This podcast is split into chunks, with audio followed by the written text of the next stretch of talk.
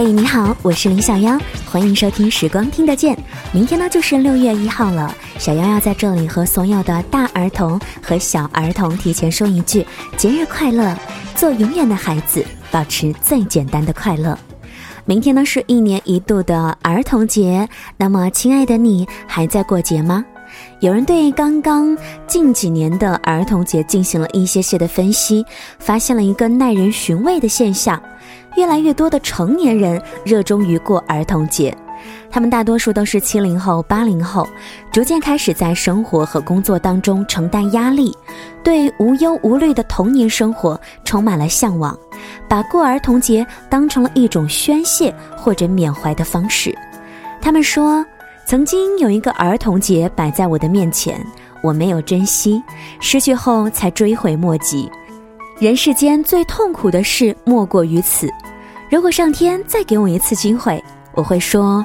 我要过，如果非要给他加上一个期限，我希望是一万年，这会是多少人的心声呢？没关系，那么明天的时光当中，我们就好好的珍惜，好好的来过一过儿童节吧。其实成年人过儿童节的方式啊，可以说是多种多样的。比如说，有的会穿上海魂衫，戴上红领巾，参加以寻找童年为主题的 party。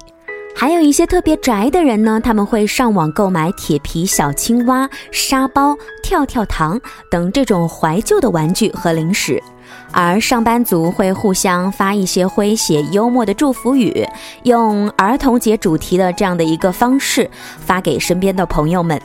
那么成人为什么要过儿童节呢？我想每一个大人心里面可能都会这样想，因为在我的心里面呢，一直都住着一个小小朋友，这个小朋友需要我来呵护，而且有很多的朋友会借助这样的一个节日和小朋友们在一起，借此机会忘掉生活的压力和烦恼，重新的找回单纯的童年状态，无可厚非。可是仅止于此，可能还远远不够。在我们每个人的心里面呢，都住着一个孩子，他很单纯，他需要保护，他需要你做他的保护伞，需要你做他坚强的后盾，而你和他呢，是这样彼此独立的存在着，但又互相依赖着。有人说我爱少女，因为少女的故事最短，而另外也有人说我更爱儿童，因为儿童还没有故事。童年是令人怀念的，因为那里有最单纯。无忧无虑的时光，为什么无忧无虑呢？因为刚刚说了，还没有故事。有一位善道禅师有这样的一种说法，在节目中跟大家来分享一下。他说，小孩出生时没有任何的见解，那个时候他哪里懂得什么是经，什么是教？但是长大之后，他就学会了种种知解，知道这个该怎样，那个应该如何。却不明白，这全部都是无端的烦恼，所以学道的人会赞叹婴儿是没有分别取舍之心的。因为有了故事，所以变得世故了起来。所谓恢复童心，重拾赤子之心，并不是说一定要摒弃一切的知识和经验，变得无知和幼稚，而是说你可以像儿童一样。无分别的取舍之心，没有分别的取舍，没有所谓的牵挂，自然就会无忧无虑了。这样的赤子之心呢，其实也就是说真心。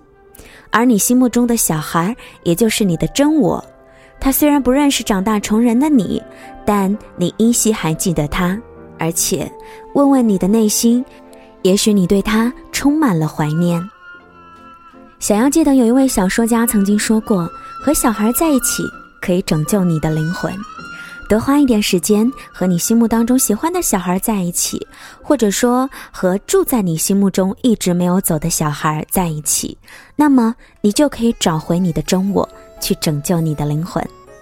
明天就是六一儿童节了，你会选择怎么过呢？在节目的下方，你可以来进行留言，把你的计划告诉我们。同时呢，也可以跟小妖说说你心目中的六一儿童节应该要怎么过，会让你觉得开心呢？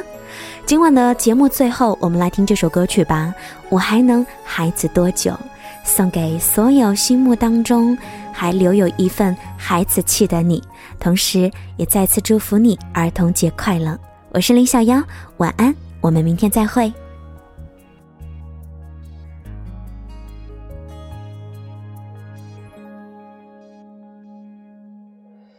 我还是个孩子给我个拥抱好不好不要嘲笑我的偶尔发脾气和撒娇我还是个孩子给我个 kiss 好不好？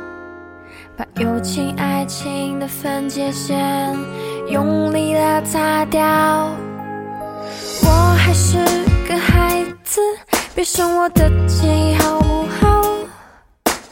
玩具给你，糖果给你，我还是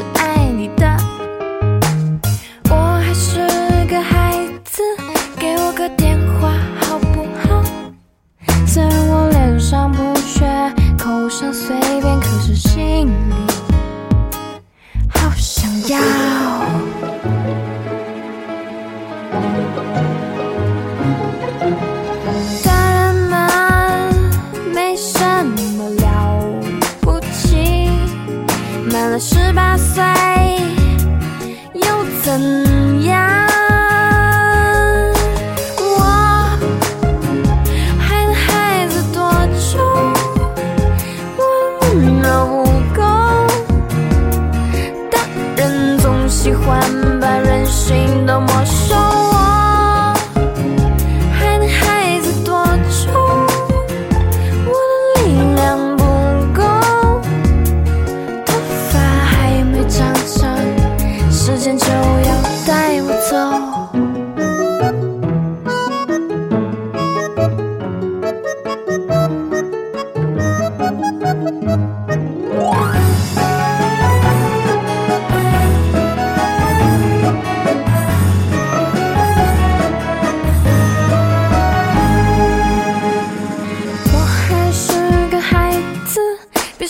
的情，好不好？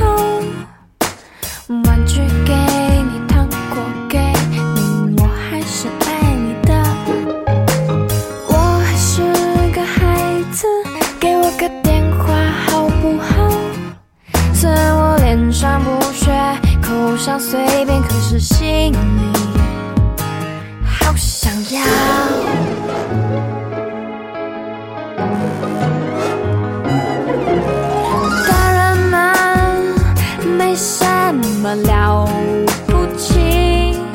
满了十八岁。